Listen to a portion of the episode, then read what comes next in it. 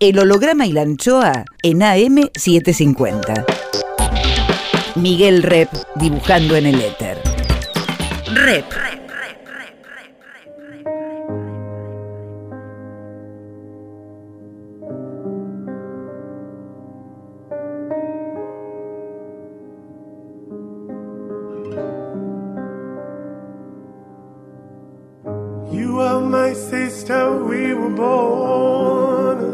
eres mi hermana.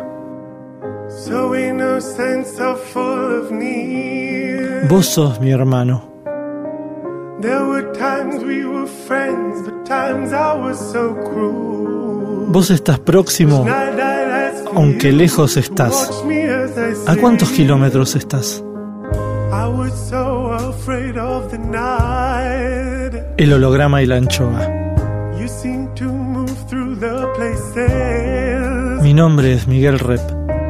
that I feared. You lived inside my world so softly, protected only by the kindness of your nature. El holograma y la anchoa. You are my sister, and I love you. May all of your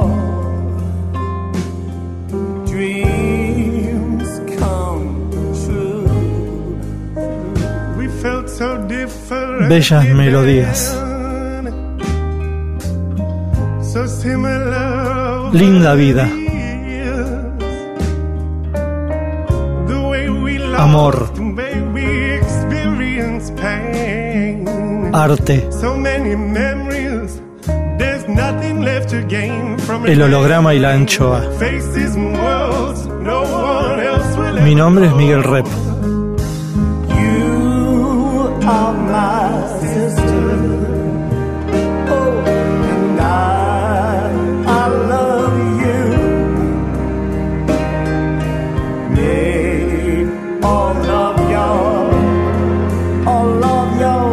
El holograma y la anchoa. Ustedes son mis hermanos.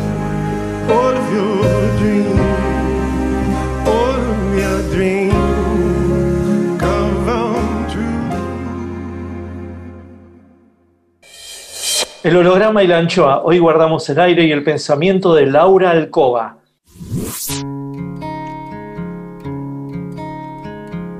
Hace un mes apareció por fin la trilogía completa de La Casa de los Conejos.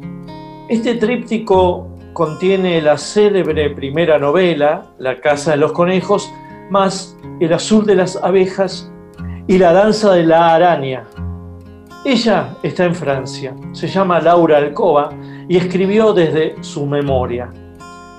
La memoria de una niña en los comienzos de la dictadura argentina. Su padre estaba en la cárcel y ella vivía con su madre en una casa de La Plata donde se imprimía el periódico Evita Montonera. De esto se trata su primer libro.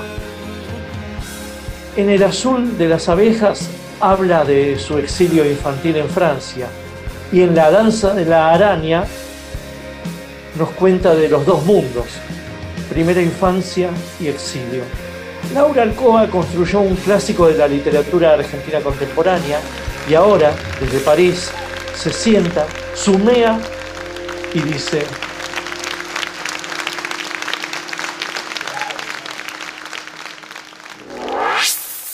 Hola, hola, hola, ¿cómo están? ¿qué tal? ¿Cómo estás, Laura? Bien, bien. ¿Recibiste, ¿Recibiste la trilogía o viniste a Buenos Aires y la recibiste? No, me la mandaron por correo Ah, ok. y me llegó bien. Hace poco me llegó. No sabía que tenías tres traductores. Sabía de Brizuela, pero no sabía que después tenías dos más. ¿Por qué tres eh, traductores? Porque los libros se publicaron en momentos diferentes y cuando se publicó, se tradujo la, la danza de la araña, Leopoldo ya estaba enfermo y no, él no lo pudo traducir y bueno, fueron dos que hicieron esa eh, tercera traducción y bueno, Leopoldo murió el año pasado o el anterior, hace ya dos El años. anterior, ¿no? El anterior a la pandemia, creo. Sí. Ah. Y bueno, así fue, simplemente. Pero hay dos, ¿es un traductor por libro? No, no, no. Eh, Leopoldo tradujo el, La Casa de los Conejos y El Azul de las Abejas. Ah, ok. Y, Y- las- y la tercera, dos. Y la tercera, claro, La Danza de la Araña, se, se lo hicieron de a dos. Mm. ¿Vos pensaste alguna vez, como traductora que sos, eh, qué pasa si vos le- escribís un texto en francés, dejás pasar un tiempo y te lo traducís a vos misma? ¿Eso es un ejercicio que, valdría la pena o no? No sé, digamos que a mí a veces me faltan palabras en castellano. Te- pues, hace mucho que me fui de Argentina, pero es verdad que es mi lengua materna, entonces yo soy un poco una, una escritora un poco insoportable de que pa- paso detrás de los traductores y comento y eso. Pero bueno, pues claro, al ser mi lengua materna, eh, recibo la traducción de manera muy, es muy particular. Aparte, como mis libros eh, están muy conectados con Argentina, bueno, eh, son libros argentinos escritos en francés. una cosa Claro. entonces, claro, para mí es algo muy, muy particular la traducción al castellano. Me gusta estar en diálogo con los traductores, poder opinar y eso, lo que, bueno, no, no siempre es. Trato de hacerlo de manera. no, no ser demasiado. Eh, digamos, no, no intervenir excesivamente, pero eh, en, en esta. e- En esta reedición pude hacer algunos, re- retocar un poco. La- la- las versiones no son exactamente las que se habían publicado por separado, pues yo quería una unidad, entonces ahí Ah, retoqué claro. un poquito, eh, pero me falta, digamos, lo, lo ideal para mí es estar en diálogo con un traductor que acepte que yo opine. Pero acá, digamos que alcovizaste, alcovizaste toda la trilogía, ¿no? Un poquito, sí, un ¿Y poquito. qué- en, qué, en qué- qué trámite fue ese alcovizar todo? Eh, ¿Cómo fue? ¿Qué, fue eso? ¿Palabritas, tono, Sí. hilación, eh, conexiones? ¿Qué, qué- en qué consistió la alcovización? A ver, ¿en qué consistió? Eh, cosas muy, por ejemplo, que tenían que ver con el tono infantil, que me parecía a mí que faltaban en la traducción de Leopoldo, yo ya se lo había comentado, Ajá. y cuando se hizo la reedición de La Casa de los Conejos, yo le había planteado una serie de cambios y él me dijo, sí, es tu texto, por supuesto, pero yo- son cosas que tienen que ver con el registro del francés que tal vez él no, no había percibido exactamente con, la intención que yo tenía y tienen que ver sobre todo con el registro infantil. Por ejemplo, es muy común en Francia decir mon père, ma mère, que es mi padre, mi madre. Y en castellano eso suena como, sobre todo en Argentina, como algo que te pone en una posición muy adulta. Y yo le decía a Leopoldo, no, en, en argentino hay que poner papá, mamá, pues sería así. Y él había puesto mi padre, mi madre, y a mí me, parecía que le faltaba el registro infantil, que era muy así con pequeños toques en francés, y eso que tenía que ver con la percepción de, ese, de esa intención que, tal vez él no había percibido como yo lo había escrito, y bueno, yo había tenido una charla con él ya y él me había como autorizado, yo, ne- yo necesitaba que él me autorizara, ¿no? Esas, eh, y entonces hice esos retoques y eh, que ese registro fuese el mismo en los tres libros. Son detalles, después es frase por frase, pero fue largo para mí, entonces en ese, en ese trabajo de reedición realmente me involucré bastante y, y retomé todo como a, a partir de la traducción, las traducciones que tenía para tratar de eh, tener ese punto que a veces un poquito le faltaba. Más, más, más. Más Laura Alcoba, autora de la trilogía La Casa de los Conejos. Rep en AM750. Y cuando él te tradujo la primera, las primeras ediciones, ¿puso mi padre, mi madre? O, Sí. ¿Y vos lo limpiaste? ¿Y por qué permitiste eso? Eh, es, es- difícil, eh, digamos, yo, ah, para mí la relación con Leopoldo Brizuela fue algo muy importante, pero teníamos a veces discusiones. Y yo cuando empecé a opinar, él me dijo, bueno, Laura, ¿por qué no lo traducís vos? Se había enojado un poco. Y dije, bueno, le respeto, le respeto el enojo y me callo, pero después, eh, después pasó algo eh, muy particular, que fue que yo había hecho una lectura acá, una lectura musical con un, músico que trabaja con Ariane Mouchkine, que se llama Jean-Jacques Lemaitre. Habíamos hecho una, como una selección de fragmentos de la, de la Casa de los Conejos, de Manege, y él eh, los acompañaba con música, hizo un trabajo muy bello. Esto lo hizo, eh, lo dirigió Clara Bauer, que es una argentina y que, eh, de, bueno, directora de teatro, que hace un trabajo muy bello, que trabaja mucho con adaptación o puesta en escena de textos literarios. Ella trabaja mucho en Francia, trabaja mucho con Daniel Penac, que es un escritor, bueno, muy conocido, Sí, sí. bueno, en Argentina también se tradujo. Sí. Y, y lo habíamos hecho en francés y Clara Bauer había hecho la selección de textos y después resultó que ese mismo espectáculo se llevó a Argentina, hubo solo dos o tres representaciones en el Festival de la Palabra, creo que se llamaba en Tecnópolis hace muchos años, bueno, un festival literario que, que existió un par de, hubo una serie de sesiones, no sé. Sí. Y ese mismo collage, digamos, de textos, lo, lo- es- Clara Bauer quería que yo lo hiciera en, en castellano. Y entonces tomamos la traducción de Leopoldo y ella misma me dijo, pero Laura no suena igual. Y, y dije, sí, yo sé que no suena igual, pero esta es la, la- la discusión que tuve con Leopoldo. Y ahí yo, eh, en el momento de decir mi texto, no podía decirlo. En esa traducción que era como demasiado... No podías decir mi padre, mi madre. No, yo tenía que decir papá, mamá. Claro, Por- lo col- coloquial, tenía que volver a ser coloquial. Por, por esa voz infantil que era la que yo había escrito en francés, pero que tenía en cierto de cierto Sí. modo grabada en castellano también. Y entonces ahí retoqué la traducción de Leopoldo para el espectáculo. Y después se lo comenté a Leopoldo. Le dije, mira, Leopoldo, la retoqué y quiero hacerlo sobre todo el texto. Sé que tuvimos esta discusión. Claro. Y él me dijo, sí, Laura, el texto es tuyo, haz lo que quieras. Y entonces ahí eh, lo, hice todo ese trabajo para la edición aniversario que salió en el 2018, de hecho con un prólogo de Daniel Penac, él me escribió un prólogo muy lindo, muy cortito, pero pues ya yo había retocado, digamos, la traducción de Leopoldo para esa reedición. Y después quise hacerlo sobre el conjunto.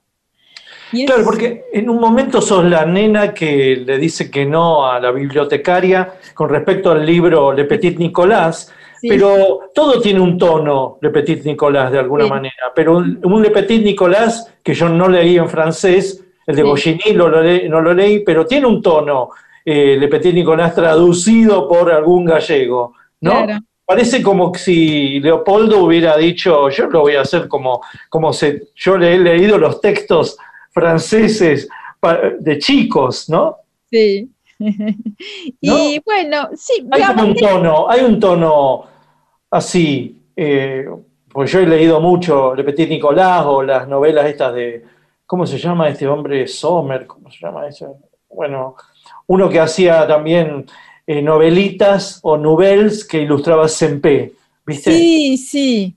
Bueno, y y todos nos venían traducidas de esa manera, como si lo hubiera agarrado solo un, un traductor, y ese tono, ese tono medio que ya está en tus dos primeros libros, por lo menos, ¿no?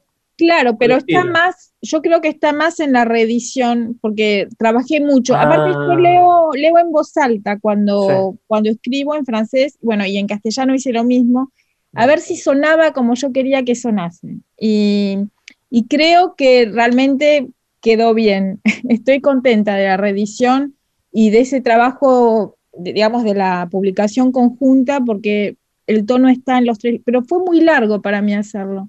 Pues Mm. pasé frase por frase, la fui diciendo acá en mi casa, a ver si sonaba como yo quería que sonase, como el mismo trabajo que había hecho cua- cuando hice la lectura en Tecnópolis con Clara Bauer, que hicimos Sí. ese trabajo sobre un- una serie de fragmentos, hice todo sobre, lo hice sobre la, digamos, los tres textos. El holograma y la anchoa. Clima musical por Laura Alcoba. Les Chansons d'amour, las canciones de amor, es una película musical de Sí, Christophe hermosa. Ahí los temas me encantan todos. Paris paraît déjà si loin, Paris paraît petit. Nous serons mieux, nous serons bien, noyés dans la city.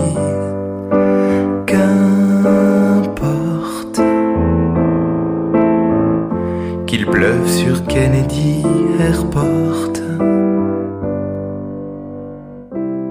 J'ai peur pendant l'atterrissage, mais tu me tiens la main. Alors comme un garçon bien sage, je pleurais dans mon coin.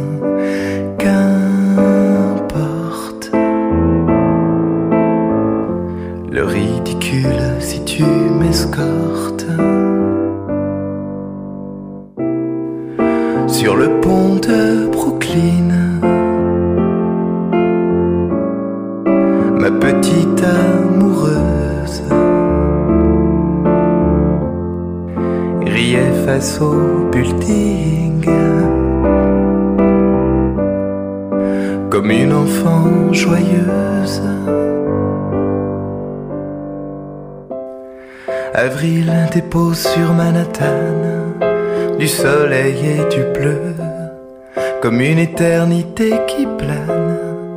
Central Park à nous deux, qu'importe ton écharpe que le vent emporte. Puisqu'à l'heure où Broadway s'agite, nous dansons sur le toit du 218 Adam Street. Moi Robert, toi Liza.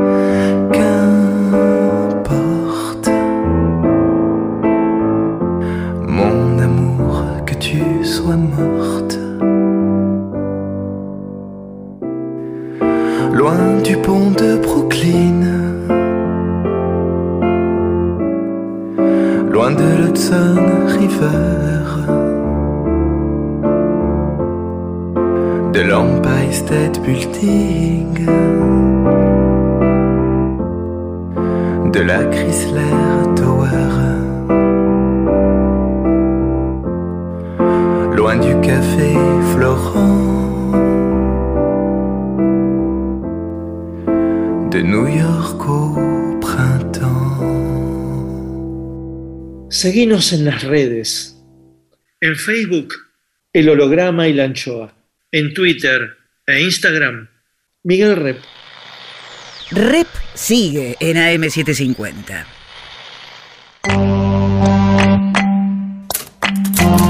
Los espejismos. Por Jorge Tanure. Mira de reojo los ojos de su madre y trata de seguir el ritmo de sus pisadas. Imposible. El auto que debería buscarlas no aparece y de lejos, como a unas dos cuadras, el espejismo del calor del asfalto le dice a esa niña que es verano. Ella recordará los veranos por eso mismo, por los espejismos. Ahora el asfalto dejó de ser oscuro y se transformó en algo gris blanquecino. Resulta extenso en ese playón lleno de autos y gentes vestidas de azul y de verde. Su madre apura más aún el paso y levanta esas dos valijas con la fuerza de un elefante. Ella, la niñita, se esfuerza por amarrar la carterita de sus útiles y cree que todo ese escenario es un gran mercado, pero no. Dentro hay más personas, miles, y sonidos que vienen de los altoparlantes. Mamá mueve la cabeza de derecha a izquierda y por uno de esos parlantes apenas se escucha el nombre de ellas dos como si alguien las apurara.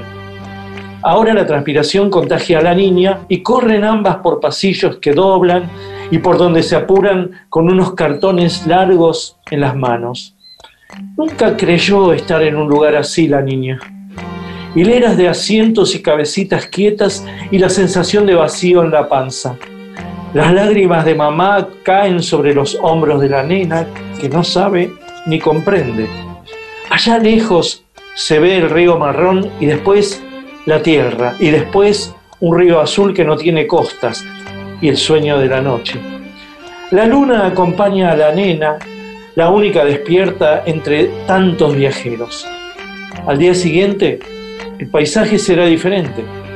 Ya habrá tiempo para recordar tanto espejismo. Mucho, muchísimo tiempo.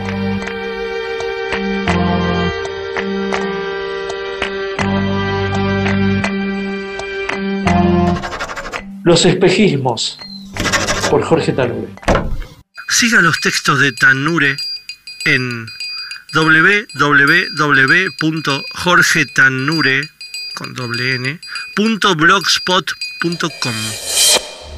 Miguel Rep dibujando en el éter. El holograma y la anchoa. Seguimos con, con, con, con- Laura Alcoba, escritora desde París, autora de La Casa de los Conejos.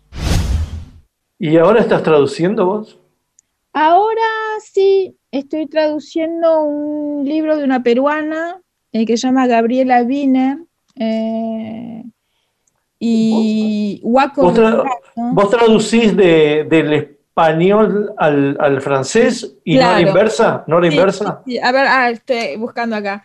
Sí, es Gabriela Wiener, eh, Huaco Retrato estoy traduciendo y el- el- si no la última traducción que se va a publicar que hice, la anterior, fue el libro de Selva Almada, No es un río. Sí, es verdad, vos, vos traducís a Selva, es verdad. Sí. Y a Camila Sosa Villada traduje también. ¿Las eh, malas Sí, o la de Sandro? Las Malas. Las Mm. Malas, que fue la única que se publicó acá. ¿Y cómo fue? ¿Fue difícil, fácil? Increíble, increíble. Me encantó hacerlo, me encantó la, tuvo una recepción muy buena acá y trabajé, como te digo, que trabajo con mis textos, ¿no? Di- diciendo el texto, tiene una oralidad, bueno, ella incluso empezó a trabajar en el escenario, ¿no? El, Claro. el origen del texto es un texto de teatro y esa oralidad la quería, eh, digamos, eh, conservar en, en francés y creo que quedó bien, me la elogiaron mucho, me invitaron a un montón de lugares para hablar de ese trabajo. Es la primera vez que tengo eh, como un, un re- que me reconocen el trabajo de traductora como un trabajo de escritora y Mirá, estoy contenta. Eh, creo que quedó bien. La- realmente Le Vilaine se llama en francés, creo que quedó. ¿y qué editorial lo publicó? El Metelier.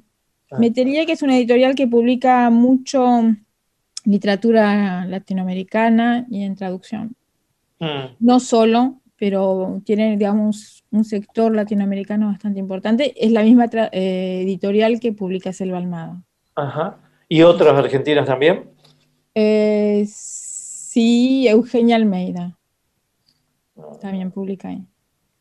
¿Y te los piden o los elegís vos? Por ejemplo, el de Villada, el de la Sosa No, Villada. fue- me, me lo, me lo pidieron, sí. Ah. Sí, sí. eh, Anne-Marie Metelier, que es la directora de la, de la editorial, me, me propuso, me dijo, creo que es un libro para vos. Y yo ya había oído hablar del libro, pero no lo había leído y me lo mandó y ahí inmediatamente dije, sí, sí. eh".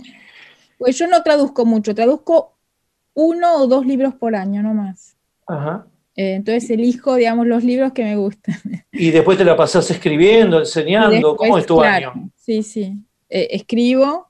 Ahora se publica una novela mía el- dentro de unos días acá, dentro de tres semanas más o menos. Y bueno, sí, escribo y ¿Cómo se llama? ¿Cómo se llama tu Eh, novela y de qué trata? De difícil, de- eh, Par la forêt es el título. Par la forêt, eh, que significa a través del bosque, o por el Ah. bosque o a través del bosque, algo así. Sí. Y bueno, es un. Trabajé sobre la memoria de otros. Eh. Un episodio muy trágico que ocurrió acá en París, pero en la comunidad argentina. Yo siempre me conecto con. eh, bueno, Con los nuestros. con- sí.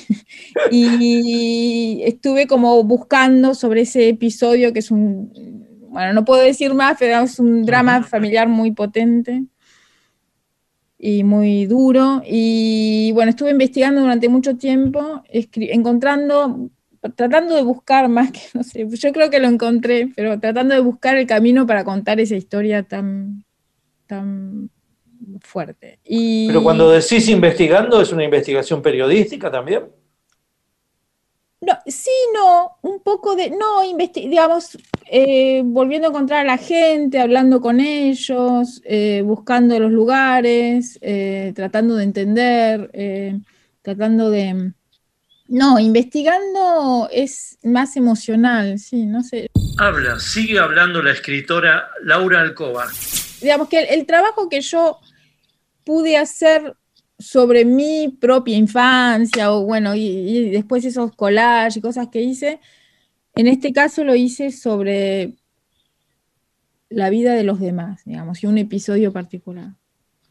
Eso, entonces eh, volví a encontrar la gente de la que me habían hablado y, y hablé. ¿Y ya tenés, ya tenés editorial acá?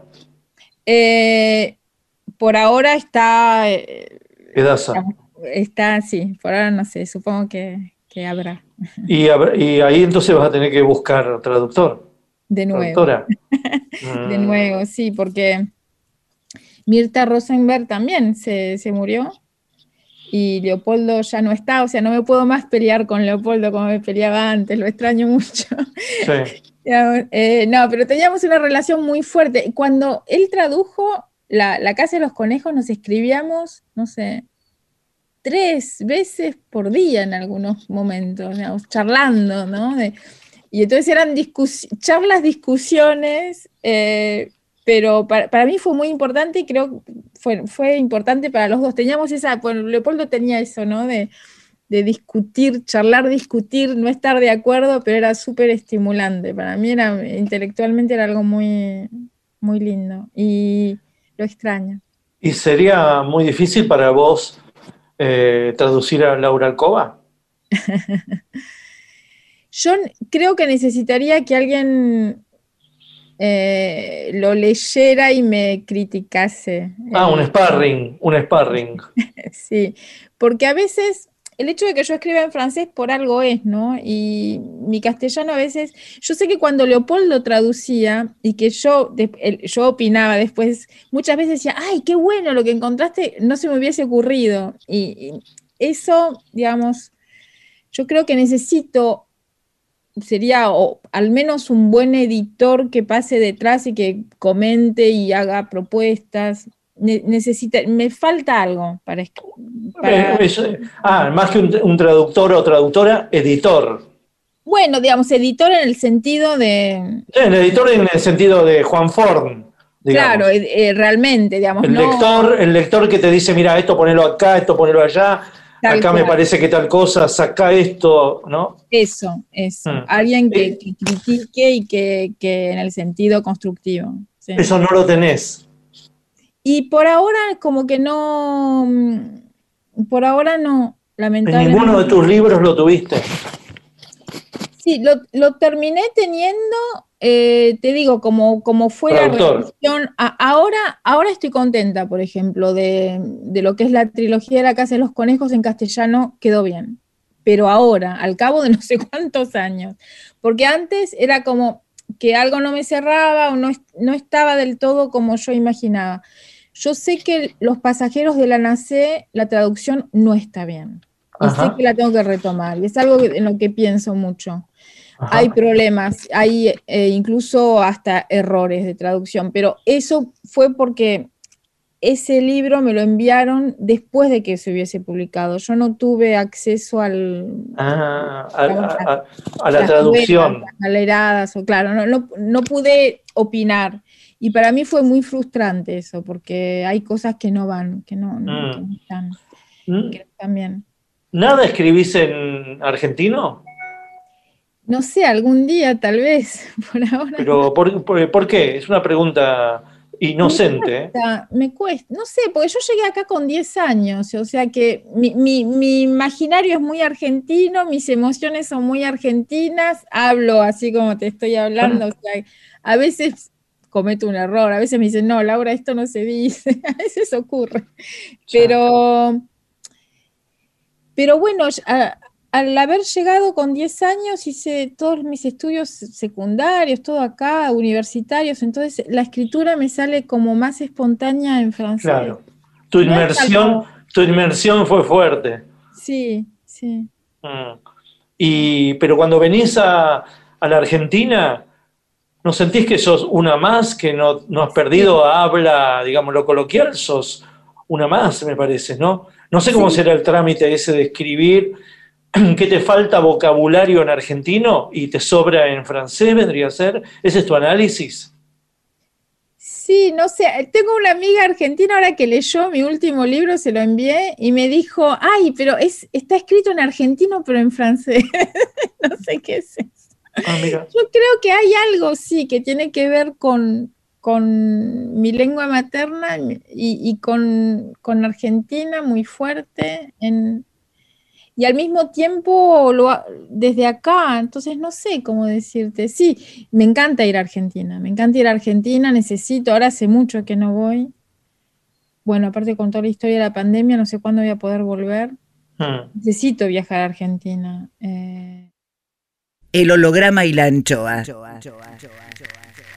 Banda de sonido por Laura Alcoba.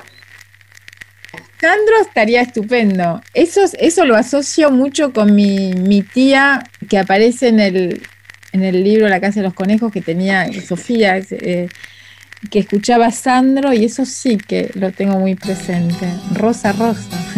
Perfecto, ahí vamos con eso. Vamos ahí, ¿no? Dale, genial. Bueno. Rosa, rosa tan maravillosa, como blanca diosa, como flor hermosa, tu amor me condena a la dulce pena de sufrir. Rosa, rosa, dame de tu boca esa furia loca que mi amor provoca, que me causa llanto por quererte tanto solo a ti. Ay, rosa, rosa, pide lo que quieras, pero nunca pidas que mi amor se muera si algo ha de morir. Moriré yo por ti, ay, rosa, rosa, pide lo que quieras, pero nunca pidas que mi amor se muera si algo ha de morir. Moriré yo por ti. Rosa, dame todos tus sueños. Ay, dueño de tu amor quiero ser. Ay, dame de tu ayer las heridas. Vida junto a mí has de tener. Ay, ay, Rosa, Rosa, eres orgullosa y sin contemplarme tu fe se destroza mientras tanto yo agonizo por ti. Ay, Rosa, Rosa, pide lo que quieras, pero nunca pidas que mi amor se muera si algo ha de morir. Moriré yo por ti. Ay, Rosa, ay, Rosa.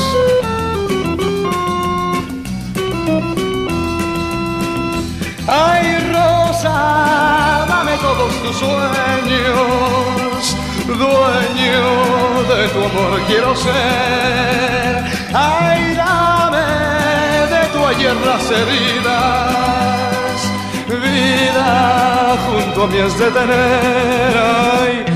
Ay, Rosa, Rosa, eres orgullosa y sin contemplarme tu fe se destroza mientras tanto yo agonizo por ti. Ay, ay, Rosa, Rosa, pide lo que quieras, pero nunca pidas que mi amor se muera si algo ha de morir. Moriré yo por ti, moriré yo por ti, moriré yo por ti. Ay, rosa, rosa, ay, rosa, rosa, rosa, rosa. El holograma y la anchoa. Rep en AM750. Volvemos con, con- con- con Laura Alcoba, escritora, desde París. ¿Y cómo mantienes el habla argentina? ¿Hablando con quién? ¿Con tus familiares? Sí, eh, sí, y aparte, a ver, bueno, con la traducción, por ejemplo, la traducción para mí es muy importante, lo hago realmente para, para volver a conectarme con, con, mi, con mi lengua, lo siento así, y, llevo los libros a mi lengua de escritura, a mi lengua de adopción. Pero para mí, por ejemplo, traducir a Selva Almada, traducir a Camila Sosa Villada fue realmente algo importante. Claro. Eh, me aportó mucho. Es un Pero no es, pero no es el habla coloquial argentino en ninguno de los casos, ¿no? Sí, no, no, eso, eso lo extraño. Lo Mm. extraño. Pero lo tengo a distancia. Ahora, bueno, con las charlas que se pueden tener así como estamos charlando. Sí, no, no, partía sobre todo por qué no, por qué no escribir en argentino, ¿no? Eso. Eh, claro, la Casa de los Conejos, por ejemplo, siempre lo, lo pensaste en francés. Sí, no. Eh, sí, lo pensé en francés, pero a veces las primeras palabras que me venían eran en castellano. Algunas Porque la- era la vivencia de una nena en, en Buenos Aires, en La Plata. Sí.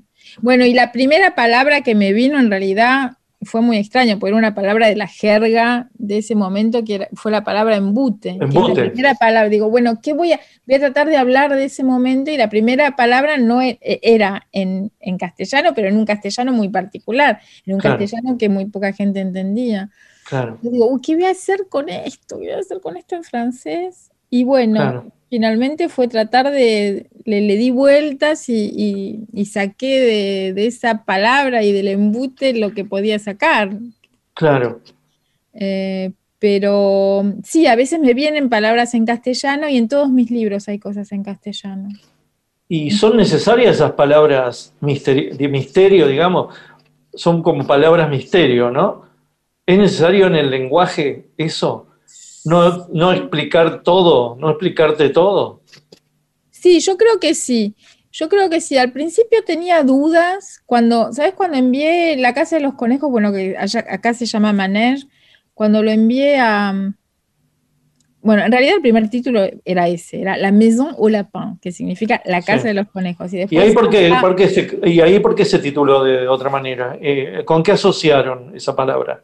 No, porque eh, digamos que en la editorial lo- lo- eh, Gallimard lo tomaron inmediatamente, con mucho entusiasmo y tal, pero me decían, bueno, el título suena como demasiado infantil, ¿no se te ocurre otra cosa? Y bueno, y ahí buscando, yo tenía varios títulos en los que había pensado, y uno en los que había pensado era ese, entonces les gustó más. ¿Y ese por qué? ¿Por qué ese?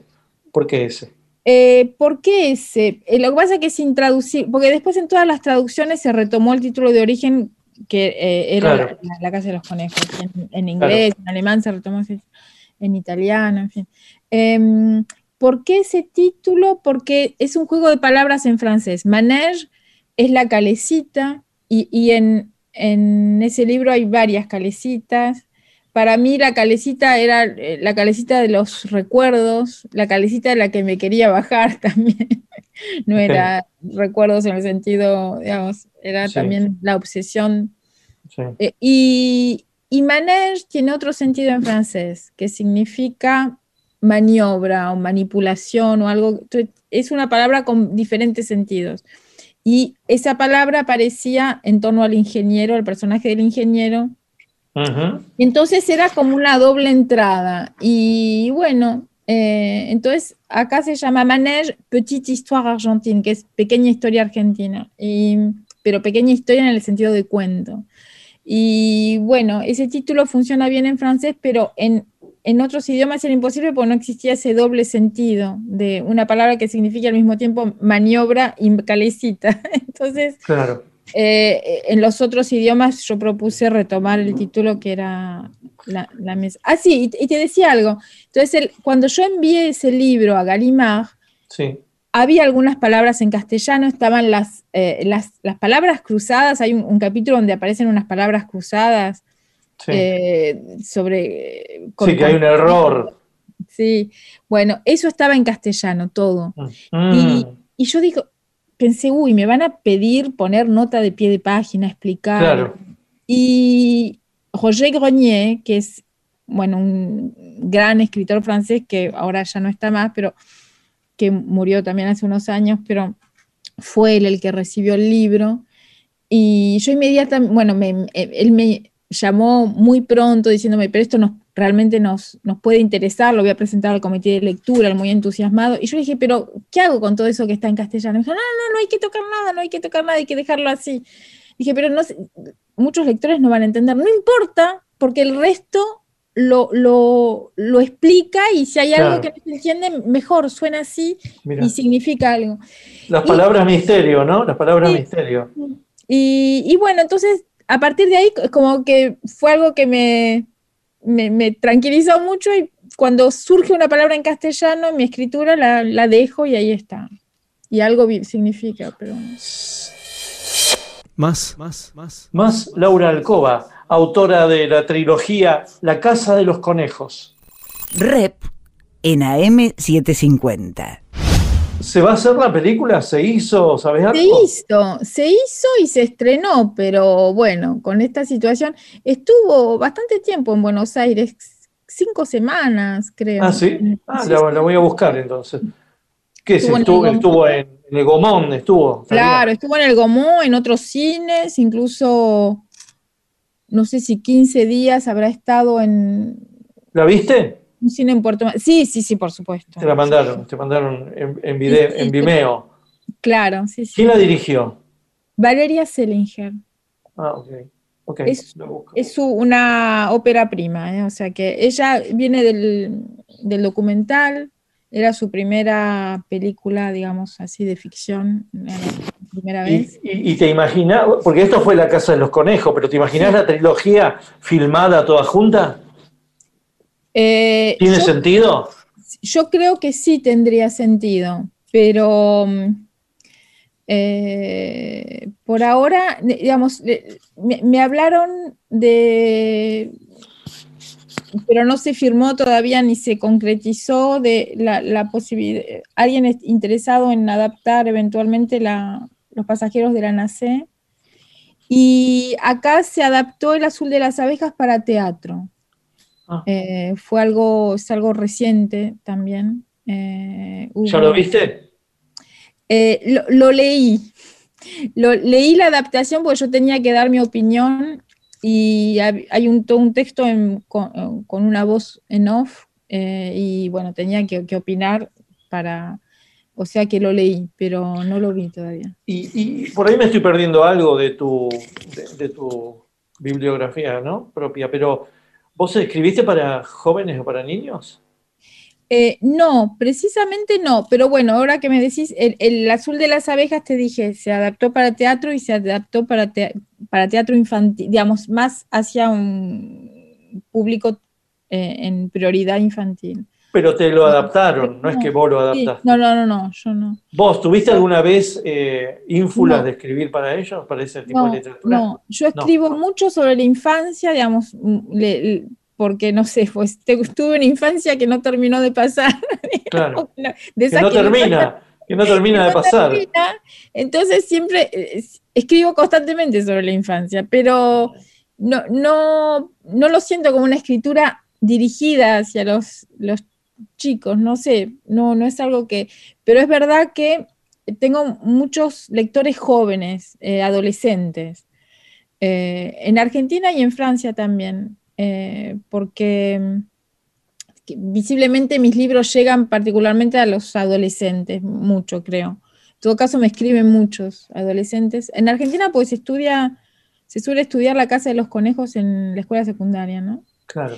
Y acá se suele estudiar el azul de las abejas en la escuela secundaria también, eh, sobre todo el azul de las abejas acá. Entonces recibo como muchas, muchos adolescentes que se, se conectan mucho con los libros y, me comentan y me mandan cosas personales.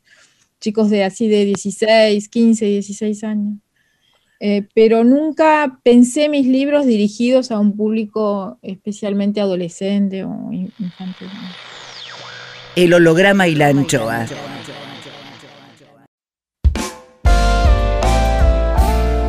El holograma y la anchoa en AM750. Miguel Rep dibujando en el éter. Rep.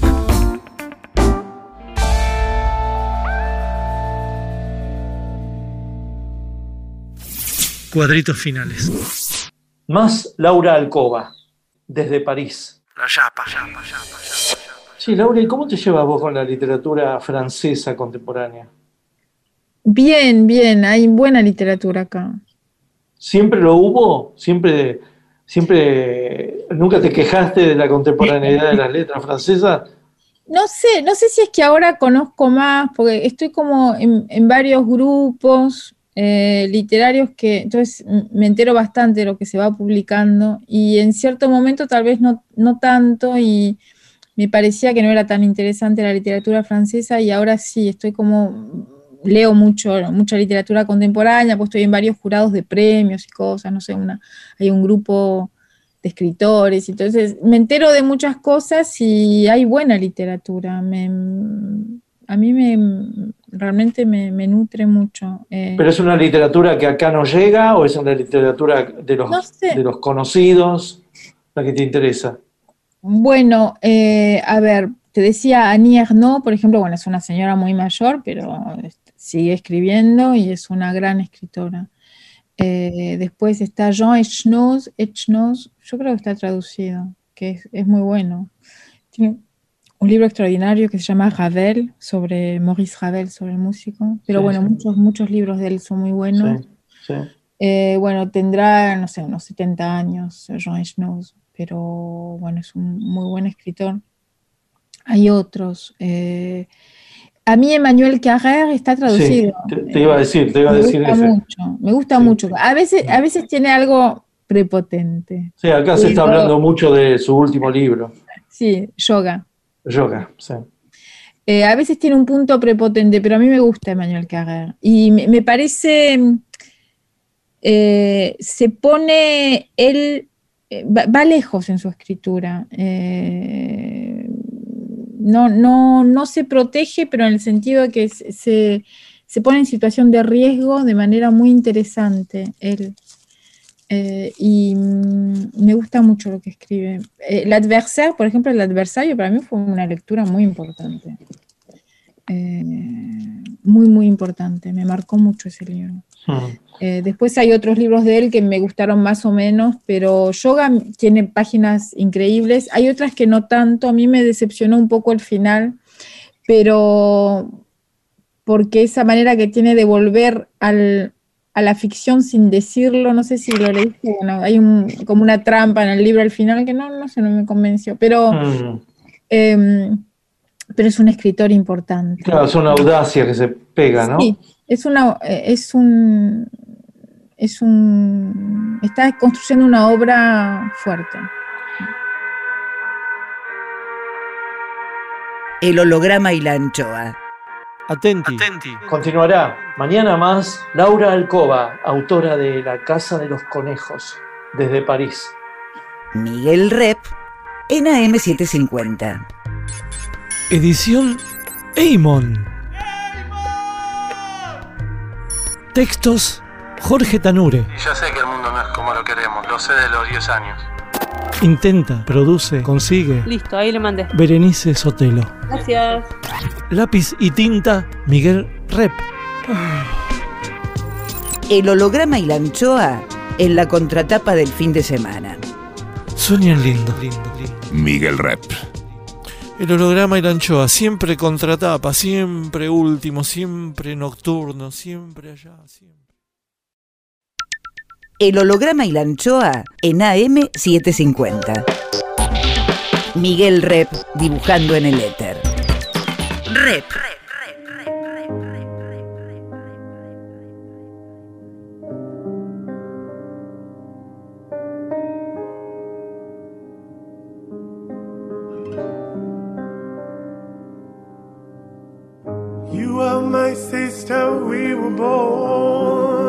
Tú eres mi hermana. Vos sos mi hermano.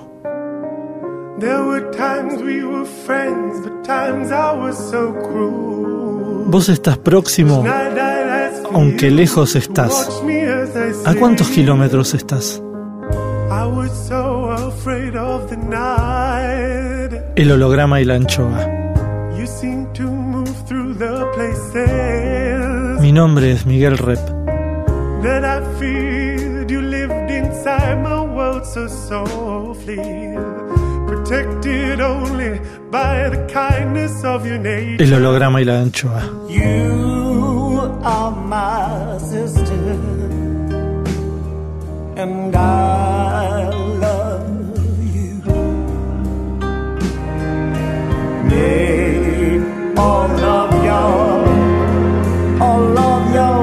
El holograma y la anchoa. Ustedes son mis hermanos.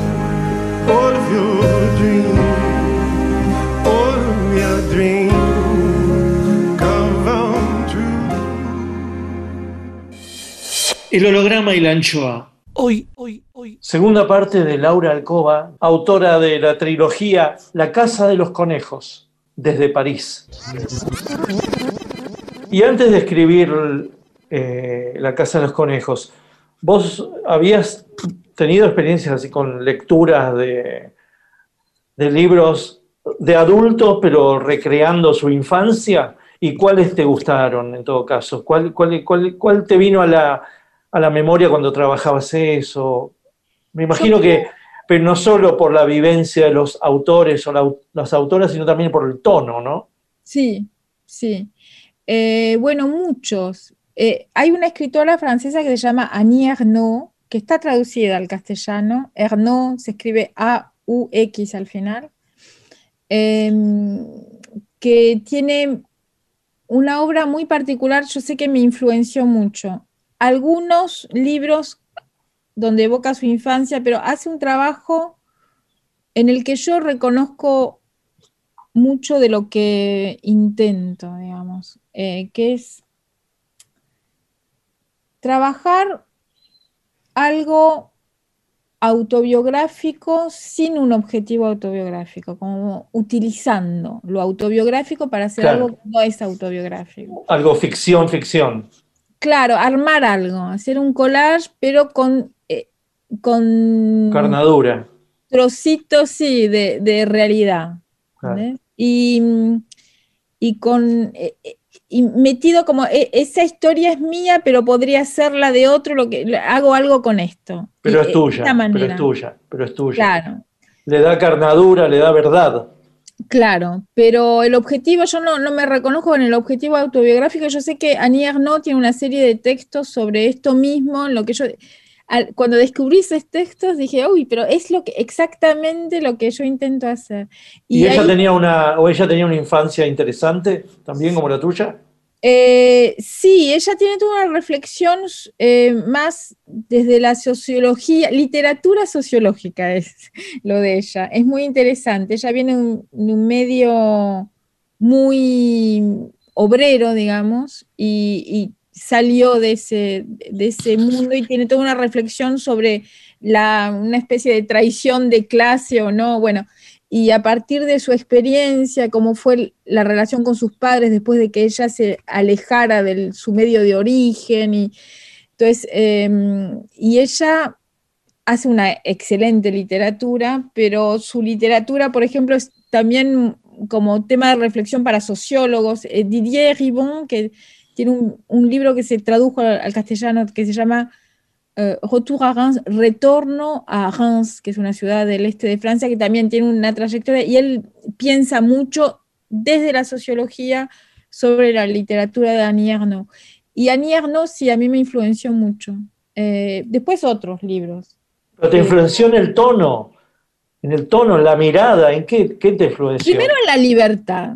Primero en la libertad, en eso de decir, bueno, yo trabajo sobre sensaciones, emociones, recuerdos personales, pero voy por el camino eh, que- libremente, sin eso cuando me preguntan, pero lo tuyo es autoficción es autoficción, yo, no me importa, no, yo sé que no, que no importa, y esa libertad, esa manera de trabajar libremente, ella dice que busca un yo transpersonal. Eh, tiene un texto muy lindo sobre esa, esa teoría del yo transpersonal, y yo sé que a mí me liberó mucho eh, ver esa, esa libertad en ella. Y y después, sí, una manera de trabajar, por ejemplo, sobre fragmentos precisos, fotos eh, o objetos, y al mismo imágenes. tiempo recuerdos, imágenes, y eh, hacerlo, de, bueno, siguiendo un el camino de la escritura, pero con total libertad. Y sí, me gusta mucho su manera de escribir. Más, más, más. Más Laura Alcoba, escritora. Rep en AM750. ¿Y cómo encontrás imágenes vos? ¿Te cuestan? ¿Las soñás? ¿Se te aparecen? ¿Son epifanías? Eh, ¿Las están en tu vida? Eh, ¿Cómo las encontrás? Em, a ver, yo sé que, que, que escribo visual.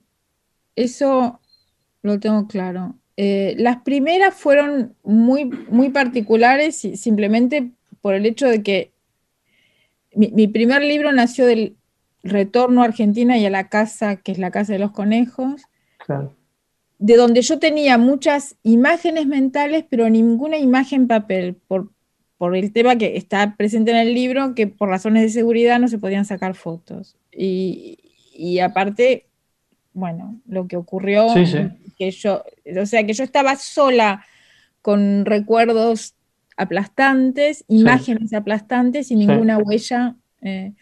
Y el primer trabajo que hice, yo no tenía muy claro que iba a ser un libro. El primer trabajo que hice fue decir, bueno, me acuerdo, ¿de qué me acuerdo? Voy a tratar de ponerlo por escrito. Entonces era como escribir las fotos que no tenía. Claro. ¿de qué me acuerdo? Me acuerdo del embute. ¿De qué me acuerdo? Me acuerdo que tenía un gatito que yo lo quería matar. ¿De qué me acuerdo?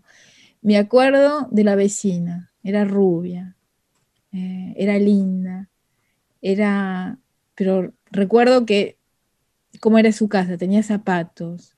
Y recuerdo que tuve miedo en ese lugar. Y bueno, imágenes, imágenes. Y eran dos líneas, dos líneas, dos líneas eran como fotos y al mismo tiempo emociones también, porque se me venía, se me metía, el, hecho de poner esas fotos por escrito, volvían sensaciones, y esa fue la trama primera, y después a partir de eso, digamos, surgió la Casa de los Conejos, pero eh, están las fotos metidas ahí. Yo sé que están las fotos que traté de poner por escrito.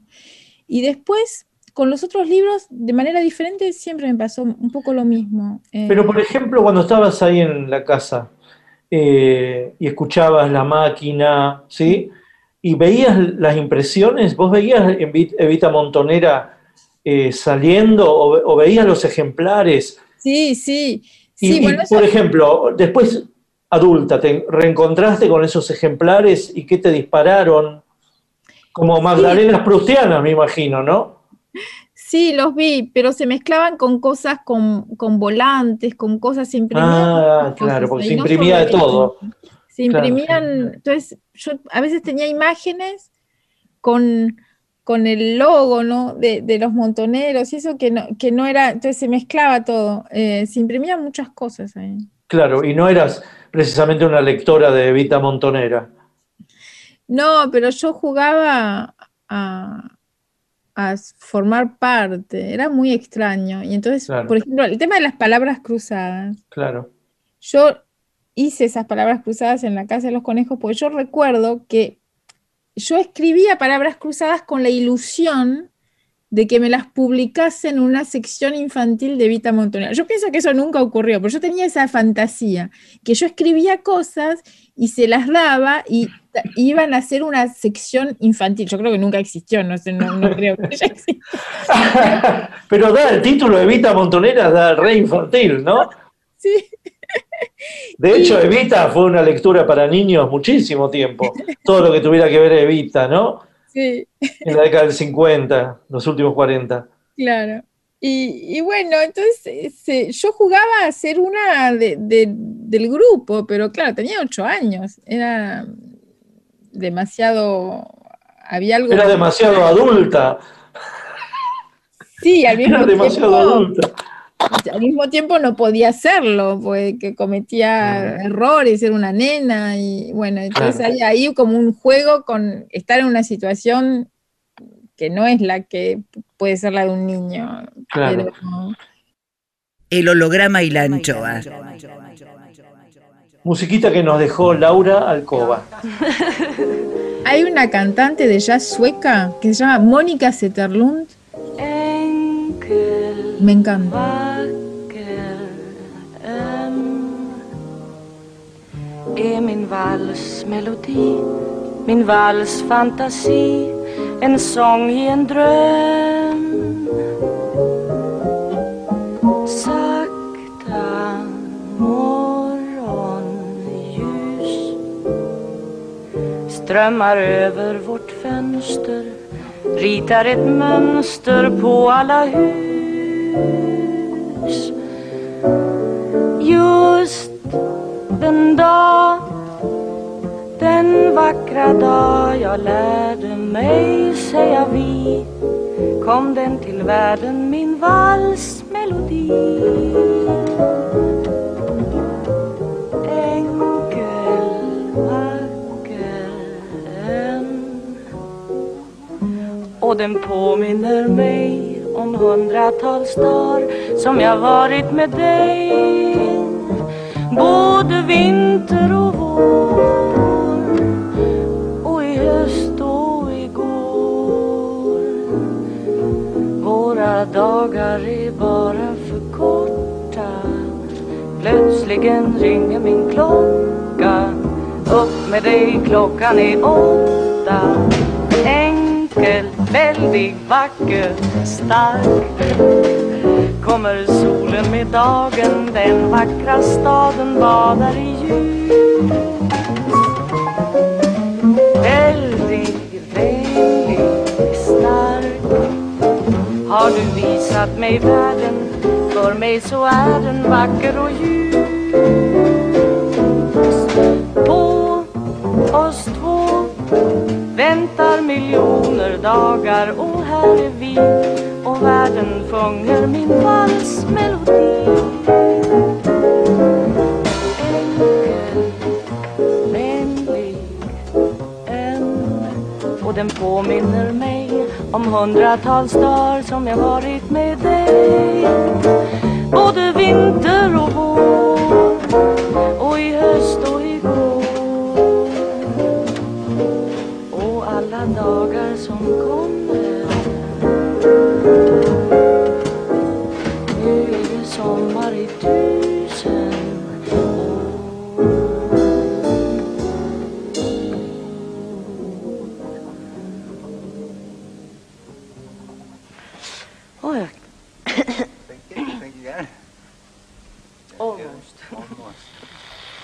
Rep sigue en AM750. El recepcionista de arriba. Oh my god. Juicio al invitado. Como todos sabemos, está científicamente comprobado que cuando morimos, subimos al cielo, nos reciben para testearnos en el juicio final. Todo lo que hicimos, deshicimos y omitimos en vida es examinado por un barbudo con alas llamado el recepcionista de arriba, quien juzga si somos recibidos en el paraíso, nos penitencian para guardar en el purgatorio o nos destinan forever al infierno. Nubes, leve viento, ausencia de olores. Examen, examen, examen más. Cuadrito 1. El recepcionista de arriba recibe a... Laura Alcoba. Alcoba. Comienza el interrogatorio. Laura, ¿qué destino prefiere para su eternidad? ¿Paraíso, purgatorio o infierno? Bueno, tengo que creer en todo eso. Eh, y purgatorio, ¿no? Digo. ¿Qué cree merecer viendo su vida ya vivida? ¿Purgatorio, paraíso o infierno? Un autojuicio, me refiero al autojuicio. Eh, y purgatorio, está bien, ¿no? Está bueno. Digamos que no es definitivo, es algo transitorio, ¿no? ¿Se puede caer del purgatorio al infierno o no? Ese es el, tema, no tengo muy claro. ¿Cómo es? ¿Uno puede estar de como caer o, o se queda ahí o sube? ¿Cómo es la historia? Digamos que a mí me parece que el purgatorio tiene una continuación, hay algo que pasa después. las otras dos opciones las veo definitivas, un poco, eso no me gusta. Laura, ¿le dio un beso o un abrazo a alguien en vida y ahora que ve la foto se arrepiente? No. No creo. ¿A quién quiere volver a ver o conocer si pasa esta instancia de la eternidad? Eh, a mucha gente. A ver, volver a ver, em, me gustaría volver a pelearme con Leopoldo, Leopoldo Brizuela. Eh, sí. Em, conocer, a ver, ¿a quién me gustaría conocer? Me gustaría conocer a, bueno, Gerard de Nerval, que es mi, escritor fetiche, pero es un escritor que no es tan conocido en Argentina, pero acá sí. Eh, bueno, no tanto tampoco, pero bueno, que a mí me apasiona y que es, siempre las primeras líneas de mis libros son, eh, suelen ser de Gerard de Nerval. Eh, la Casa de los Conejos empieza un recuerdo, amigo mío, nous vivons toujours avant ou après, siempre se vive antes o después, tradujo Leopoldo. Em, bueno, me encanta Gerard de Nerval. Es un, era loco, estaba loco. Em, y, era un gran, gran, gran poeta. Y hay una cosa ahí entre, con la literatura y la locura que es apasionante, como él lo, exploró. Em, me gustaría conocerlo, hablar con él. A ver, ¿con quién más? No sé, mucha gente. Em, me hubiese gustado... Em, bueno, sí, yo creo que Cortázar hubiese sido algo fuerte. Horacio Quiroga, ahí sí, ¿ves? Los escritores que, que, me, me fascinaron en la adolescencia. El recepcionista de arriba. Arriba. Miguel Rep dibujando en el éter. El holograma y la anchoa. Seguimos con, Laura Alcoba, escritora desde París, autora de La Casa de los Conejos. ¿La infancia siempre da material literario? Yo creo que sí. No hace falta solamente haber tenido una infancia riquísima como la tuya, sino saber cómo expresarla. Eh, y yo creo que sí, no sé, la... Bueno, es un poco un tópico, ¿no? Pero, pero sí, no, eh, no, se sale nunca de la infancia o, aflora, ¿no? Yo creo que sí.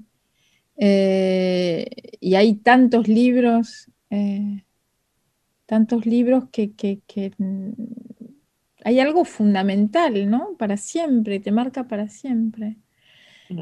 Eh, sí, yo, hay, hay un autor a mí que me encanta que es Elias Canetti, no sé, que tiene todo un... Pero yo siempre me quedo con los primeros, por ejemplo, Elias Canetti escribió toda su vida, pero a mí, siempre, me gustó el primer volumen que es sobre la infancia. ¿Ah, La infancia y la adolescencia. ¿Y qué otro libro te ha pasado eso? Me pasó lo mismo con Jules Vallès. Jules Vallès tiene una trilogía, creo. Era un gran revolucionario francés em, que fue un héroe de la Commune, de la Comuna de París. Y tiene tres libros donde hace su, digamos, atraviesa su- su- ese momento histórico desde su punto de vista y tiene tres, tres volúmenes. Te digo en francés, L'enfant, le bachelier, l'insurgé, que es el niño, el bachiller y el revolucionario, l'insurgé, no sé, el- el- el- es, el, es la parte más sobre la commune. Y yo siempre me quedé con l'enfant, siempre me gustó más l'enfant. Pero, pero es un gran escritor. Y esa trilogía es genial. ¿Y en literatura argentina te recordás algo que te interesó de la infancia de ese Ah. escritor o escritora adulta? Eh, a ver. Bueno, de literatura arge- argentina hay autores que me encantan, muchos autores, autoras. Mm. Eh, ah, ¿sabes qué? Hay un, un cuento sobre el que trabajé hace poco con los estudiantes. Yo doy clases en Nanterre, de Liliana Hecker, que Ah, se llama ok. La fiesta ajena. Ah, ¿Lo tenés en mente? Ese cuento es una obra maestra, es absolutamente genial. Y es una nena. Y, y el- lo trabajé acá con los estudiantes de Nanterre eh, en un taller que tenemos de traducción. y gran cuento de Liliana Hecker. ah. Y el personaje principal es una nena, es un cuento fuerte, es una, una joya, es como perfecto ese cuento. Muy, ¿Y otros, muy- otras, otros, otros argentinos? Otros argentinos. Bueno, eh, Selva Almada, por supuesto, me gusta mucho. eh, bueno, pero tengo una relación particular, porque cuando traducís estás tan metido que. eh, después, eh, a ver, argentinos que me hayan eh, impactado, gustado. Bueno, por supuesto, los, los cuentos de, de- Para mí fueron muy importantes lo- lo- en lectura, los cuentos de Cortázar. Me imagino, pero todo eso lo leíste en Francia vos, Sí, yo lo leí en Francia. porque sí. todo... No, pero sí. No tuviste una literatura en la infancia vos. Bueno, yo leí mucho de, de joven, de chica, pero claro, ya acá en general. Ya acá, todo lo descubriste. La Argentina que descu- la descubriste en París, ¿no? Sí, la literatura argentina, sí, y sí. El arte, no sé, el arte. sí, sí. Estabas tan encapsulada y, y, y te, te dio mucho fanatismo en su época. ¿Eso? El- el- ¿La argentinidad cultural? ¿O, o fue gradual? ¿O fue tarde? Sí. ¿O nunca fue? ¿O nunca fue? Sí, no fue. Por ejemplo, hay misterios. Hay un misterio Mm. que eso no sé si, si alguien lo puede explicar. Mm, Por ejemplo, el repertorio de tangos. Yo, Sí. ¿cuándo lo aprendí? Y yo, ¿cómo puede ser que yo conozca todas las letras de tango? Es una respuesta que te puedo dar fácilmente. Porque ¿Cómo? yo que no me bancaba el tango, Sí. y de alguna manera no le pongo oído al tango, sigo sin ponerle Bueno, oído yo al tampoco escucho mucho tango, pero pasa Pero un para mí es ósmosis, es una ósmosis de la infancia. El tango siempre lo escuchabas por alguien que silbaba, por alguien que cantaba. Siempre estaba el, el tango, estaba en los kioscos, estaba en las carnicerías, estaba en, lo- en los familiares, siempre estuvo el tango, es como una especie, es como el himno. Y siempre raro. es muy raro, pero lo que pasa es que como no nos interesaba de niño, se te metía, pero no es que vos eh, querías saber qué decía, se te metía casi cacofónicamente, creo yo, ¿no? Extraño. Aránido en tu pecho, ará- aránido en tu pecho. Y qué sé yo, después entendí lo que es, ¿no? Sí. Pero me parece que ya co- como te lo inoculan, eh, incluso la música, no solo la, no solo la letra, ¿eh? también el repertorio tanguero musical también. Lo sabes todo y lo sabes cuando estás afuera, cuando estás como vos estás afuera y vas a una milonga o vas a un homenaje argentino y decís, pero esto yo lo sé. ¿Cómo puede ser que lo sepa y me emocione cuando en realidad el tango no me gusta? Como me debería Sí, gustar. porque yo no escucho nunca tango, pero te, te digo una anécdota. En mi familia de, de Argentina hay una tradición, en la familia de mi mamá, de que en cada cumpleaños se canta los mareados. Sí. Y el ulti- una, una vez, en una- hace unos años, yo estuve en Argentina en un cumpleaños familiar en la, en la, digamos, la familia materna, y todo el mundo se reía porque decían, ah, pero vos esto de la tradición familiar no vas a saber, si vos no conocés la letra de los mareados. Y yo lo sabía, sí que sabía, supe cantar, bueno, canto muy mal. y y digo, pero ¿cómo? ¿De dónde me sale? Primero hay que saber sufrir. Pero eh, no, es. Lo eh, sabés. Sí, sí, sí, sí, sí. Primero hay que s- saber sufrir, claro, pero eso es naranjo en flor. ¿no? Ah, tenés razón. Sí, perdón. Sí. Lo mareado es, es otra. Eh, es es la- es la- la rara, que- como encendida eso. rara como encendida. Sí, Y hay que, te- hay que empezar muy alto, como una voz muy sí aguda. tenés razón. Se lanza una especie de grito terrible, entonces hay que saber cantar muy bien. Claro, Pero- palabra rara, ¿no? Cuando la cantan. Tenés razón. Mirá cómo yo me confundo, es porque para mí, claro, no tengo la let- la- los tangos uno por uno. Cuando los cantan, los puedo seguir, Sí, sí, pero es pero no por título. Bueno, entonces hay cosas de Argentina que sé, pero que no sé cómo me enteré o cómo las integré. Pero como Mm. decís vos, ¿no? Por así, porque Sí. estaba en el aire. Y, y ya que estamos en el tango, la poesía argentina, ¿qué te pasa con la poesía en general y con la poesía argentina si, si, si te interesa, qué sé yo? Bueno, hay algunas cosas sí, pero no conozco tanto. No conozco, bueno, la- te voy a decir la poesía de Borges, Mm, eh, algo de Juan Gelman leí mm. que me gustó, pero yo no soy de leer mucho. Digamos, me gusta la poesía en, en- en la prosa, me gusta la poesía en, Ah, la prosa novelas, poética. Claro. Pero de leer poesía, poesía, bueno, me gusta la canción, yo disfruto mucho la canción, las letras.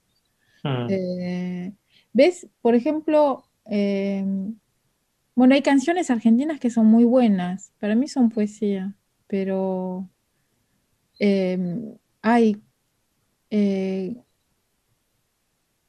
hay una canción increíble de que es Spinetta, Barro tal vez, creo que es, Es una mismas. Que la hizo a los 16 años. Increíble. Sí. Eso sí que me, me hace llorar, eso. Increíble. Es como una samba, ¿no? Como una samba. Sí.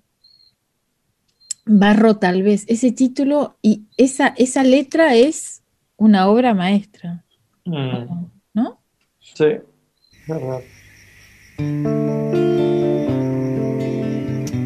El holograma y la anchoa. Banda de sonido por Laura Alcoba.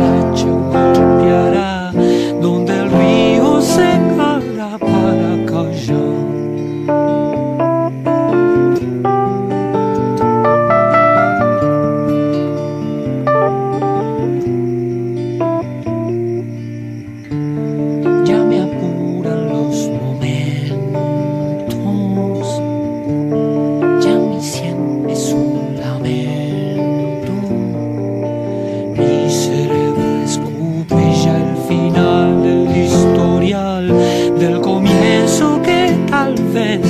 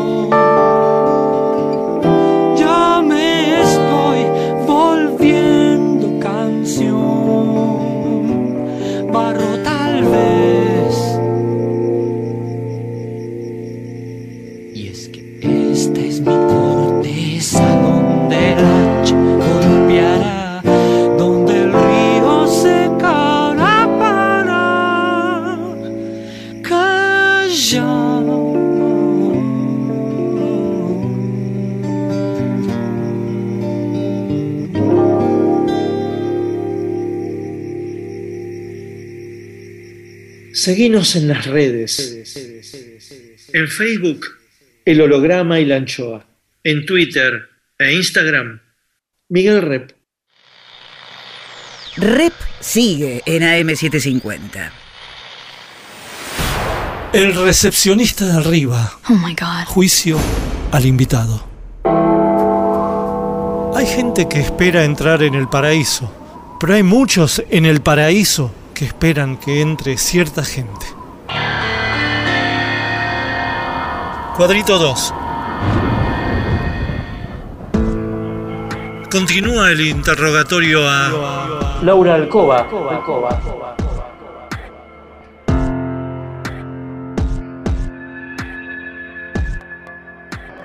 Laura, ¿has sido en vida soberbia? Creo que no. ¿Sí? No, espero que no. No sé, espero. Eh, yo ahí voy al purgatorio, o sea que si algo me tengo que finalmente está mal, ahí voy a purgar. Pero no, yo creo que no. Soberbia no. ¿Has sido en vida envidiosa? A veces sí, ¿ves? Eso sí. Es, creo ese es un defecto que puedo tener.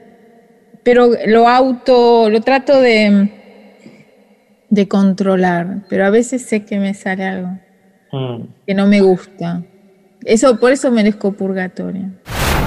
¿Has sido en vida mentirosa? Pudo ocurrirme, pero creo que. Bueno, no voy a decir que nunca. No, es ridículo decir que nunca mentí, no, sí. Pero no, no es algo. No, no me defino así, no me. No. ¿Has sido en vida procrastinadora? Sí, un poquito. ¿Celosa? Un poco, sí. No demasiado, pero un poco, sí. ¿Has sido en vida racista? No, ¿Has sido en vida optimista? sí. Creo que sí. ¿Pesimista? Eh, dramática, más que pesimista a veces. Sí. ¿Has sido en vida dilapidadora? A veces, sí. Sí. ¿Has sido en vida avara? No. No, eso no. Y, y no soy de dar, de, pero en exceso a veces me paso y a veces sí, en ese sentido. Em, disfruto mucho dar, eh, regalar, eh, obsequiar así, digamos, eh, y, y a veces me, me pierdo el control, el- no tengo límites eh, que tendría que tener. ¿Has sido vida ambiciosa? Eh, no sé, ambiciosa suena, suena raro. Exigente, sí, de, de decir eh, tengo que ir más lejos, tengo que hacer más, tengo- en ese sentido sí, pero tengo, no, no- tengo una relación que no, no me gusta el poder y le tengo idea, y le tengo idea a la gente de poder, no me gusta. ¿Has sido en vida violenta? Mm, Físicamente no, nunca, pero verbalmente sí, puedo estallar verbalmente y a veces me arrepiento. El recepcionista de arriba. Rep. En AM750. Volvemos con, con, con, con- con- Laura Alcoba, escritora, desde París. ¿Y vos eh, observás a los niños y a las niñas? Sí, creo que sí. Sí. ¿Y, y les, les ves el mundo interior, digamos? ¿Te ves a vos como te veías? Es como si te preguntara que alguien te estaba mirando en la casa de los conejos y se preguntara, ¿qué estará pensando Laurita? ¿Cómo estará viviendo esto Laurita? ¿no? ¿Vos a veces mirás a los niños así? ¿Como te miraste después de adulta? O como, no sé, no lo digo de una manera terapéutica, sino de una manera de una curiosidad misteriosa, ¿no? Sí, creo que mm, la, la, hay un sentimiento de injusticia que tienen los chicos, ¿no? De que los de repente los, los consideren como chicos y que mm, no se den cuenta los adultos de todo lo que entienden, de todo lo que saben. Esa cosa de injusticia, de sentimiento de injusticia infantil es algo que me toca mucho y que entiendo y que cuando lo reconozco me conmueve mucho. Claro. ¿No? Eh, sí. Claro, porque es increíble cómo vos tuviste que soportar todos los hechos, pero no tenías la culpa de ninguno de ellos. ¿No? Nada, no sos responsable de ninguno de ellos. No. Y sin embargo tenés que seguir viviendo como si fueras un enano, una enana, un marciano, una marciana, ¿no? Es increíble eso. Y eso, por eso digo, ¿cómo será que vos observás a, a los niños y las niñas que siempre están viviendo situaciones que no eligieron? Mm. Porque como que los niños siempre están bato- bajo tutela, que ni ellos pidieron, Claro. ¿no? Sí, sí. Sí. Eso es algo que sí me miro, observo mucho. Mm. Una cosa que no, no pude investigar, eh, ¿la Chicha Mariani leyó tu libro? Sí. ¿Y qué, opin- qué opinó? Porque sé que te encontraste, bla, bla, bla, pero ¿qué pasó con, con el libro? Y esto en realidad, más que nada, tiene que ver con cómo fueron las distintas eh, colectividades a las cuales alude el libro, ¿no? A Puan, a los derechos humanos, a los adolescentes, cómo fueron recibiendo y cómo fuiste pensando vos esas recepciones, empezando por Chicha. Eh, bueno, por Chicha, yo- me, me conecté muy fuerte con Chicha en el momento en que volví a la casa, volví con ella. Claro, sí. Para mí fue muy... Y después, claro, el libro se lo envié, se lo envié primero eh, en francés y después, eh, por supuesto, en traducción. Y le llegó el libro. Yo sé que teníamos una relación muy fuerte. Yo siempre cuando iba a Argentina, lo primero que hacía era llamar a Chicha decirle, Chicha, estoy, ¿cuándo puedo pasar? ¿Cuándo?". O sea que hubo una, un- un- una conexión muy fuerte con ella siempre. Eh, después, decirte, yo creo que para ella era tan, tan, tan importante Clara Anaí que el, libro le habrá gustado, creo, pero para ella era que pudiera ayudar a encontrar a Clara Anaí. Claro, reivindicatorio, era un libro reivindicatorio. Eh, pero más allá de eso, eh, yo tuve una relación de mucha cercanía con Chicha, eh, de mucho cariño. Mm. Y luego, con respecto a las otras recepciones tribales, digamos, porque vos, vos la escribiste para vos, Sí. ¿no? Pero después te diste cuenta, esto va a llegar a la tribu de derechos humanos, va a llegar a la tribu de Puan, a la tribu de bla, bla, bla, ¿no? Eso, ¿cómo fue sucediendo esa recepción, esas recepciones? Eh, fue, digamos, e- el libro tuvo su, su camino, yo lo acompañé como pude, pero en cierto momento tuve la impresión de que el libro eh, iba solo, que marchaba y yo le iba al lado, ¿no? Eh, y siempre me, me- me conmovió eso. Es como un, un libro, sí, que tiene su, su- que tiene vida propia. Em, eso puedo decir. Yo, la, la gente, hubo gente que lo leyó de manera diferente, que lo recibió de manera más o menos militante, más o menos. Yo, es ese libro. Y yo no digo cómo hay que leerlo, cómo hay que tomarlo, cómo hay que. Yo sé cómo lo escribí, pero después tiene su vida y me parece legítimo que cada cual lo lea como tiene ganas de Claro. leerlo. Más, más, más. Más Laura Alcoba, autora de la trilogía La Casa de los Conejos. Rep en AM750. ¿Y pensaste que si no te ibas a Francia, ese libro hubiera salido muy distinto? Si hubieras estado en la Argentina. Sí, yo, digamos, ahí es donde se generó todo el resto de, la trilogía. Cuando yo, tomé conciencia en Argentina en 2008, cuando viajé para presentar ese libro, y me di cuenta primero de que allá era un libro argentino, que yo lo había escrito en francés, que venía a verme mucha gente a decirme, Laura, yo viví algo muy parecido a lo que vos contás y no lo puedo decir todavía, no lo puedo contar. Mm. Mm. Eso me hizo pensar mucho. Eh, no sé si yo hubiese escrito en Argentina.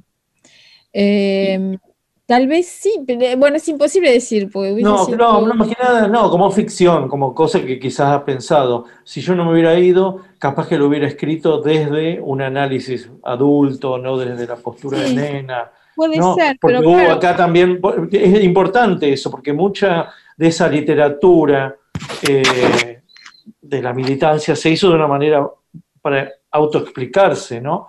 Muy Claro. racional. En cambio, vos tomaste una distancia que es haber puesto el tono de nena, y eso lo hace muy recontradistinto, porque literatura acerca del tema hay y va a haber, sí. pero quizás si se hacía en la Argentina había que explicarle y habría que mostrar a los propios compatriotas, ¿no? Que quizás no había esa distancia que vos tomaste. Y esa distancia la tomaste también porque estaba, estuviste en París, te formaste ahí, Claro. y, y- y tu inmersión en, la, en, en el francés te dio esa libertad también, ¿no? Acá quizás no hubieras tenido esa libertad, eso es. Sí, puede ser, pero claro, me cuesta imaginar quién hubiese sido si Claro. no hubiese tenido la vida que tuvo. O sea, digamos, para mí el exilio fue muy importante, la distancia fue muy, muy importante, el francés fue muy importante, la correspondencia con mi padre fue muy importante, esa construcción a distancia Sí. eh, que tuve por escrito con él. eh, Todo eso tuvo mucha importancia y me cuesta imaginarme sin eso o Sí. con otra historia. ¿Y cuál fue el, el, digamos, a partir de la liberación de tu papá, cuál fue, cómo fue su vida después? Bueno, él eh, estuvo en Francia cierto tiempo, pero no mucho, y después se fue a vivir a Barcelona. Eh, vivimos muy poco juntos. No, no, en Francia no vivimos juntos, porque mis padres se separaron inmediatamente. Y por lo tanto, yo mantuve con él eso de la relación epistolar. De- Después fue por, por email, cuando empezó por email, digamos, pero durante mucho tiempo fue papel. Sí. Em, y bueno, eso puedo decir, pero ¿Y su modo de vida? ¿Modo de vida? Bueno, digamos, él, no sé, no- me cuesta hablar de él en, su lugar, no sé, su modo de vida. Él eh, vive en Barcelona desde hace mucho tiempo. eh, él escribe también, traduce, o sea que eh, tenemos un vínculo muy fuerte en torno a los libros. Em, y bueno, yo tengo la impresión de haber caído como en la literatura en torno a la relación con mi padre cuando él estaba en la cárcel eh, y por la importancia que tenía la literatura para él. Impre- Impresionante. Y entonces yo me, es lo que compartimos a pesar de, de no vivir en el mismo lugar, de haber compartido muy pocas vivencias, pero sí cosas escritas Sí. y ¿Y tu, y tu mamá? Eh, bueno, mi mamá vive, en Francia, ella tuvo un- toda su, bueno, hizo toda una carrera acá en, en- ella trabajó mucho tiempo en un museo científico que se llama el Museo de la Villette. Eh, bueno, no sé qué decirte. No, y a ella la ves y todo. Sí, sí, sí, sí, mucho. Mm. Sí, sí, sí, tenemos una gran cercanía, pero, eh,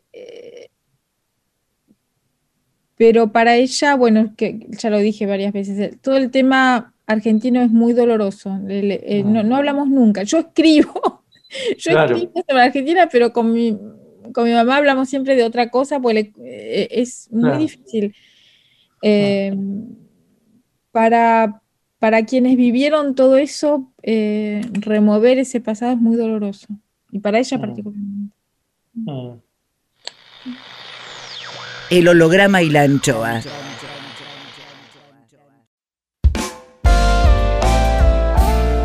El holograma y la anchoa en AM750. Miguel Rep dibujando en el éter. Rep.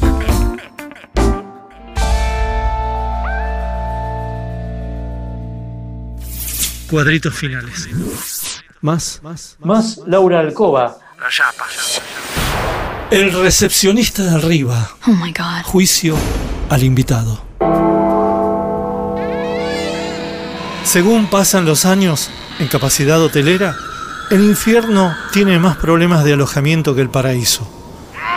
¿Por qué ocurre esto? Cuadrito 3. Termina el interrogatorio y se procede al veredicto.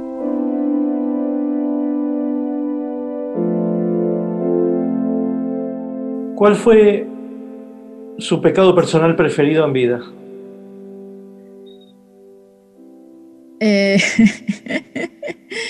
a ver, preferido, no sé. Preferido. Eh,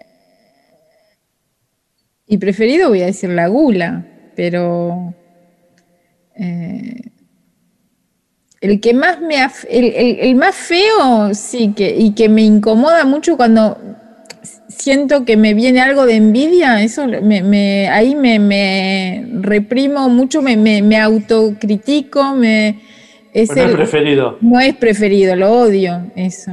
Mm. Y cuando siento algo que viene de ese lado, me, me, me enojo mucho conmigo misma. ¿Cuál fue el pecado que no perdonó en los demás? Pues, pecado, ¿verdad? Eh,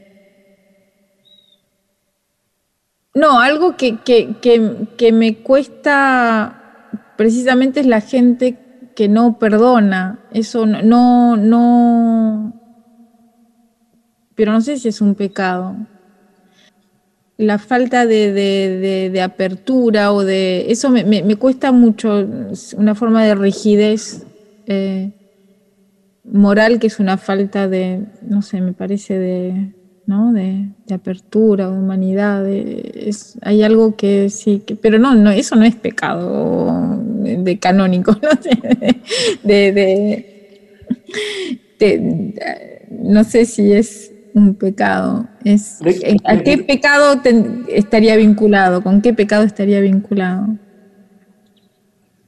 Bueno, con la soberbia, de cierto modo, ¿no? Porque hay que estar muy seguro de sí mismo para, para tener esa, esa rigidez. Claro, ¿no? como, como que no hay compasión en el otro. Claro, eso sí, me, me- no me gusta. Me, me, me- no me gusta nada. ¿Le quitó el novio o la novia a alguien? Sí. ¿Se murió rebelde o dócil, Laura? Eh, ¿No hay otra opción?